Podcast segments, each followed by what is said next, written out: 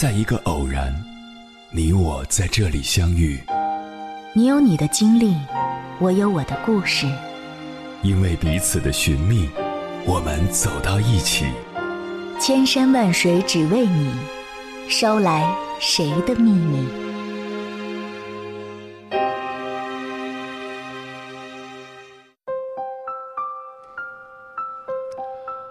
欢迎回来，各位夜行者。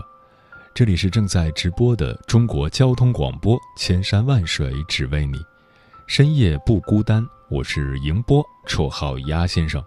我要以黑夜为翅膀，带你在电波中自在飞翔。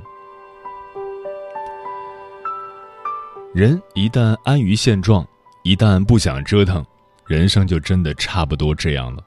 可怕的是，这个世界上认命的人实在太多了。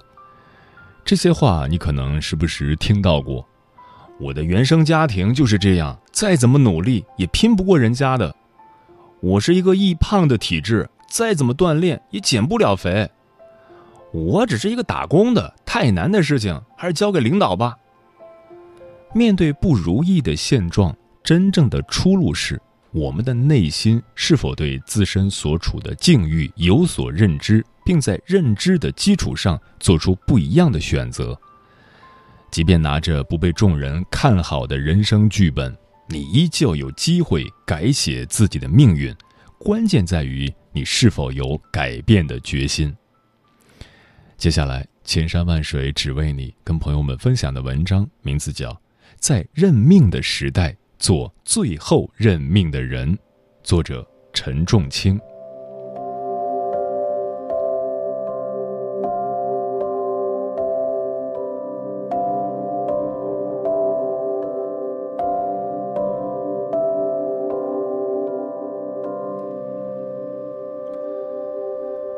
同事老金年初添了二宝，欢喜过后便是接踵而来的忧虑。原先家里六十多平的一室一厅显然不够用了，老金家刚过春节就准备置换房子。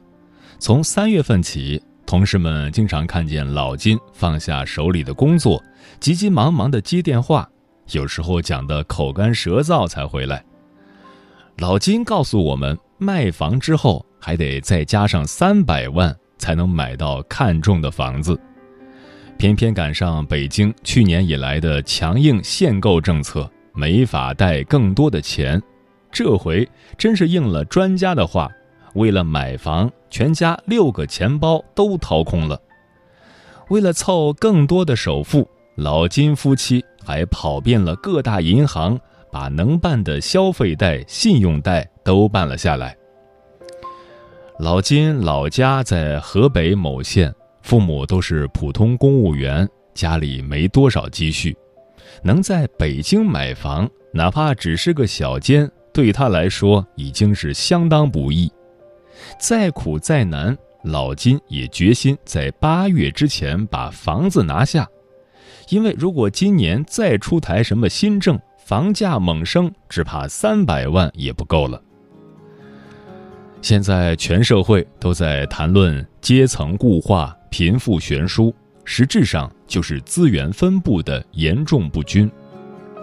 与老百姓生活息息相关的大方面，无非房子、医疗和教育，后两者在国家的强制管控下还算老实，而商品化的房价早已在两极分化的道路上狂飙突进。二零一八年。以北京教育资源较集中的海淀区为例，四环内的均价已经突破九万。如果有学区加成，十万加单价绝不稀奇。北京核心地带如三环里，房价突破十五万的楼盘比比皆是。房价居高不下，已经有房的人还可以以旧换新，而买不起的人，除非绝地逆袭。否则永远也买不起。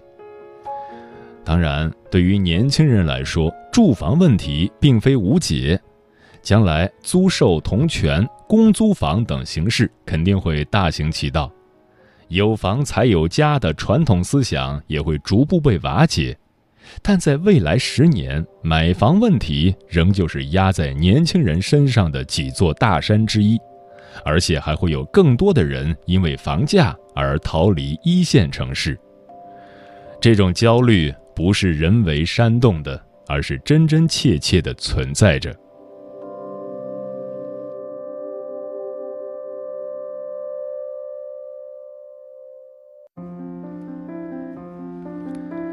八零后已是社会中坚力量，大多为人父母，尤其身在一二线城市的人更能体会教育资源上的天壤之别。以学龄前儿童的英语兴趣班为例，北京比较高端的几家培训机构承诺全外教教学，而且老师有相当高的资质，比如英语母语国家、白人、大学本科以上学历。教育相关专业，且有好几年的工作经历。这些老师们教起课来相当敬业，不但将标准的英语发音言传身教，还带着孩子同步学习英美教材。六岁以上的孩子甚至要用英语去学习其他学科，专业术语叫学科英语。当然，学费是不会便宜的，但收益也显而易见。在这样的环境下，孩子学上三年就抵得上在应试教育里摸爬滚打十余年的我们。现在，北京很多小学里已经出现了这样的怪象：有些学生的英语水平秒杀老师，因为他们的课外老师是纯正的英美高材生，而站在讲台上的只是普通师范生。上课时，老师无奈地让这些同学静静地待着，别捣乱就行。毕竟还有不少同学上不起昂贵的兴趣班，需要听老师讲课。义务教育沦落为穷人家孩子的低保，而社会中高阶层子弟的学业则日日精进。照这么发展下去，只怕英语课要从中小学的主课中剥离，被赶到备受歧视的选修课中去。国家直接组织英语水平考试，到时候大家一起参加就行。这种阶层分化的趋势已经在一线城市形成，并且在向二三线城市蔓延。至于四线城市，不好意思。未来四线城市应该彻底依附周边大城市。社会在分级，当分级到一定程度的时候，多数人就会认命，因为即便拼上全家人的资源，也无力改变。自媒体平台兴起后，大家最喜欢读的文章无不与财富有关，比如富人思维，比如月入 N 万。可为什么近年来社交媒体上最流行的话题，如丧、阶层固化等，都是负能量满满？根源就在于年轻人越来越难获得上升的机遇，即使有改变的决心，也缺乏挑战命运的底气。如果细细分析，那些教人逆转命运的方法，多是何不食肉糜。只有具备一定家底儿的人，才能下得起赌注，受得了风险。无论金融杠杆还是投资房产，都是有钱人的游戏。有启动资金的人，才能够多几次试错的机会，然后迅速把握先机，搭上时代的列车。至于其他人，只能空叹错过时机，因为这些机会本就不属于玩不起的你。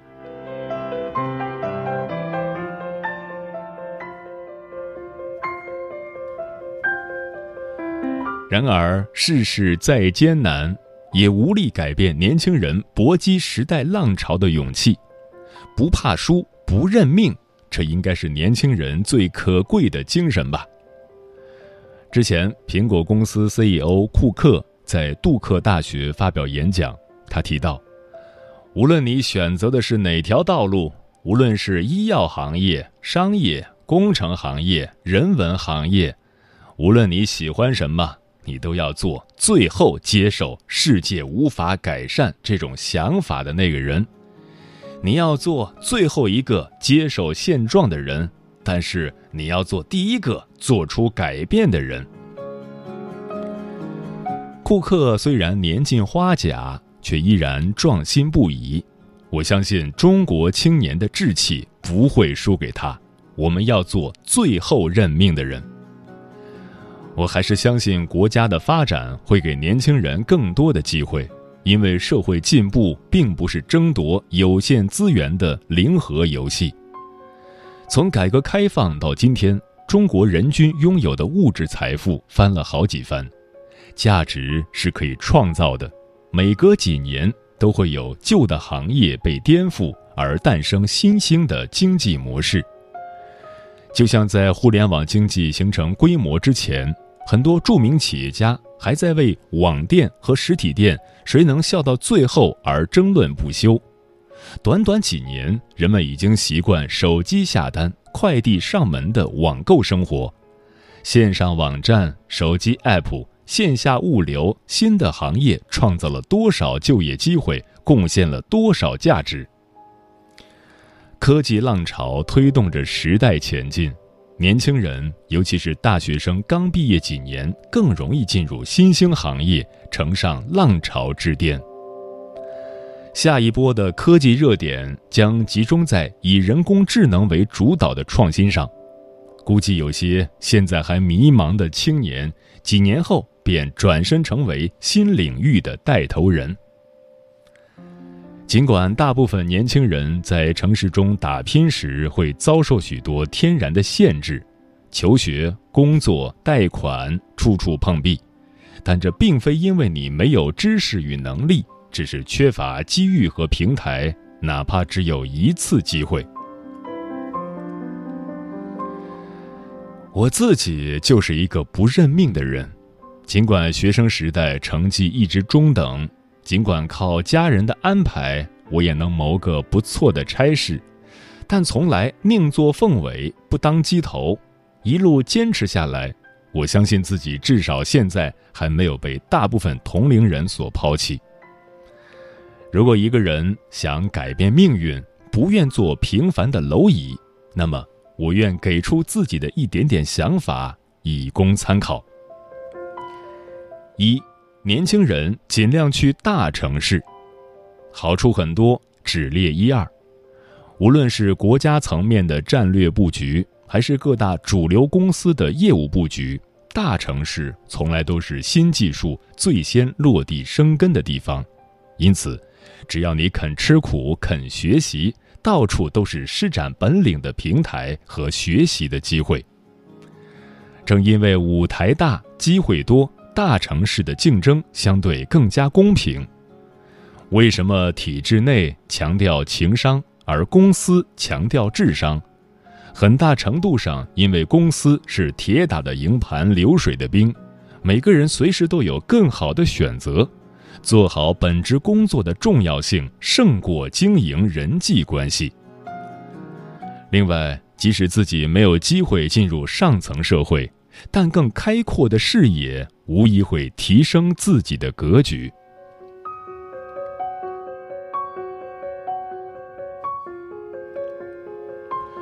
二，永远保持学习和危机感。在职场上，最先落败的往往是当初起点较高的人。十年前，外企是优秀大学毕业生的首选，大公司高收入还解决户口。但如今，那些当年的外企白领已然成为中年油腻大叔或者大姐。外企规范化的流程和稳定的工作，反而制约了他们能力的扩展和提升。随着中国企业的发展，外企势必没落，而此时外企职员相比于年轻人，既不能吃苦耐劳，技能也跟不上时代。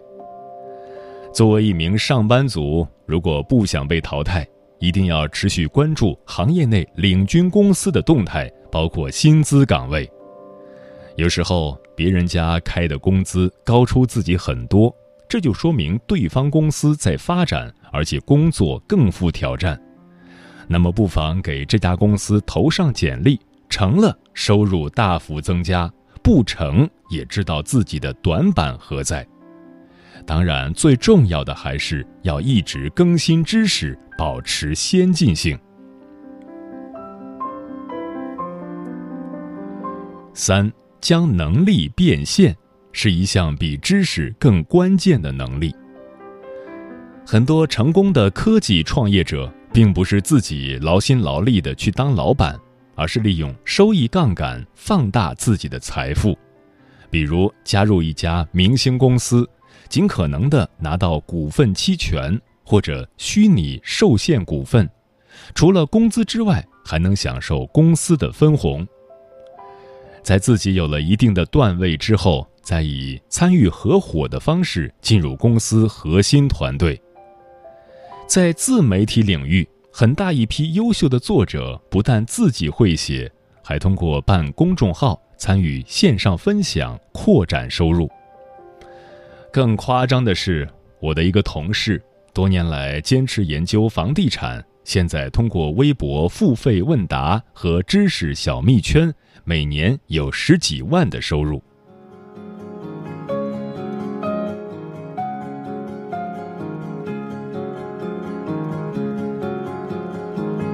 现在是最好的时代，因为每个年轻人都可以读书、受教育，掌握基本的知识技能。但将来能有多大的成就，则完全取决于你能否继续拼搏。时代在压抑我们的同时，也给了我们机会。也许你现在还要为找什么样的工作、去哪个城市发展，或是如何涨薪而惆怅，这些都是现实的问题，但不要让他们阻挡你改变的步伐。正如库克在杜克大学的演讲中所引用的一段话：“无畏的意思是迈出第一步，即使你不知道这条路将会带你去向何方。他的意思是拥有一个更高尚的目的，让这个目的鼓励着你，而不是让其他人的喝彩鼓励着你。他的意思是，当你在人群之外时，展现你的个性。”而不是站在人群之中的时候，做正确的事情，随时都是正确的时机。因此，做最后一个认命的人，做第一个改变的人。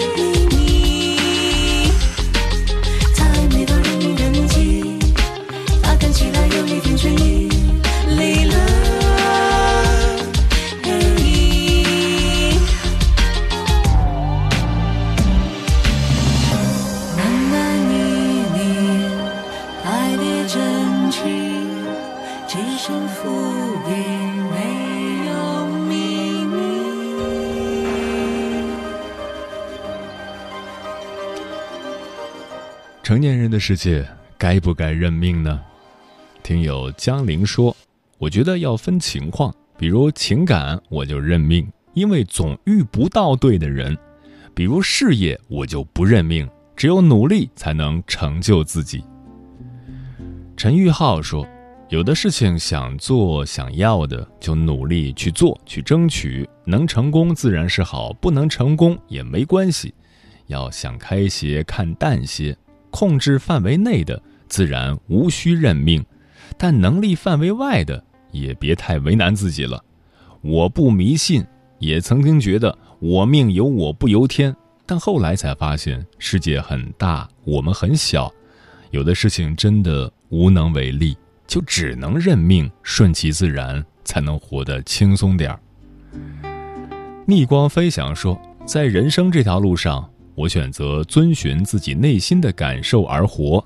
如果活得寻常，也有一份怡然自在，也未必要去轰轰烈烈。可虚无和不确定总是会阶段性降临，我终是明白了自己的不甘心。人生总该为自己搏一下，而命运从来都是掌握在自己的手里的。嗯，命是一种自然状态，有生有死，在生死之间的这段时光就是你的命。命都是自己认的，拒绝学习，自我否定，拒绝改变，拒绝一切你不敢尝试的事物。就是间接的认命和堕落。认命这两个字，不要轻易就脱口而出，就像认输，赛场上不到最后，谁都不敢断定比赛结果，而认输就是自己给自己判了死刑，切断了所有的可能性。不认命，就像一个魔咒，保护着所有心心念念不甘平庸的人，他们有的成功了。感谢当时拼命挣扎的自己，有的失败了，也感谢曾经不轻易放弃的自己。和生活大战五百回合之后，还能摇摇晃晃地站起来，大吼一声：“老子就不信这个邪了！”这样的人，即使失败，也是凯旋而归的将军，所留下的伤痕，都是生活赐予的勋章。不认命的人生一定精彩异常，和生活拼过命的人才算不枉此生。时间过得很快，转眼就要跟朋友们说再见了。感谢你收听本期的《千山万水只为你》。如果你对我的节目有什么好的建议，或者想要投稿，可以关注我的个人微信公众号和新浪微博，我是鸭先生，乌鸦的鸭，与我取得联系。晚安，夜行者们。不需要寄望一生都安葬，这监仓受困，永远被雪藏。不敢再远望，远方漆黑海港，我怎么竟会习惯这黑房？罪名是我不畏惧。当天都乱程序，黑暗中时光倒数，仍然会有泪。谁甘于死去？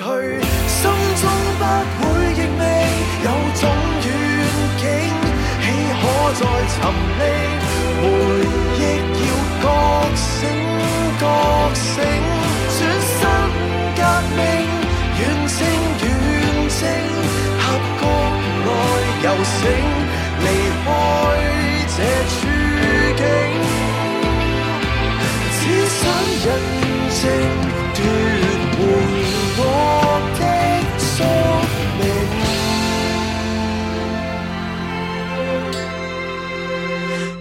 再去锻炼，平暗中兴建，搭好天地线，住两十数年，一点去挖掘，渐看隧道热烈，背水的一战就到这一天，面前路半生建造。等今晚风暴雷暴，黑暗中时光倒数，时辰都上路，明天不知道。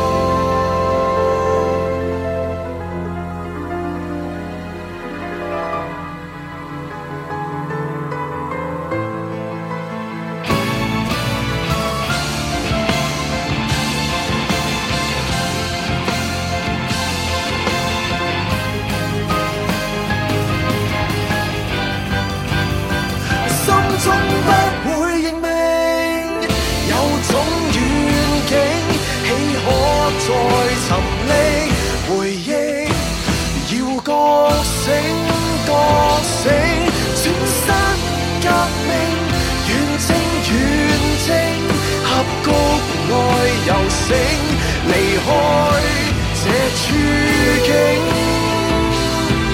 不懂放弃，就凭这种率性。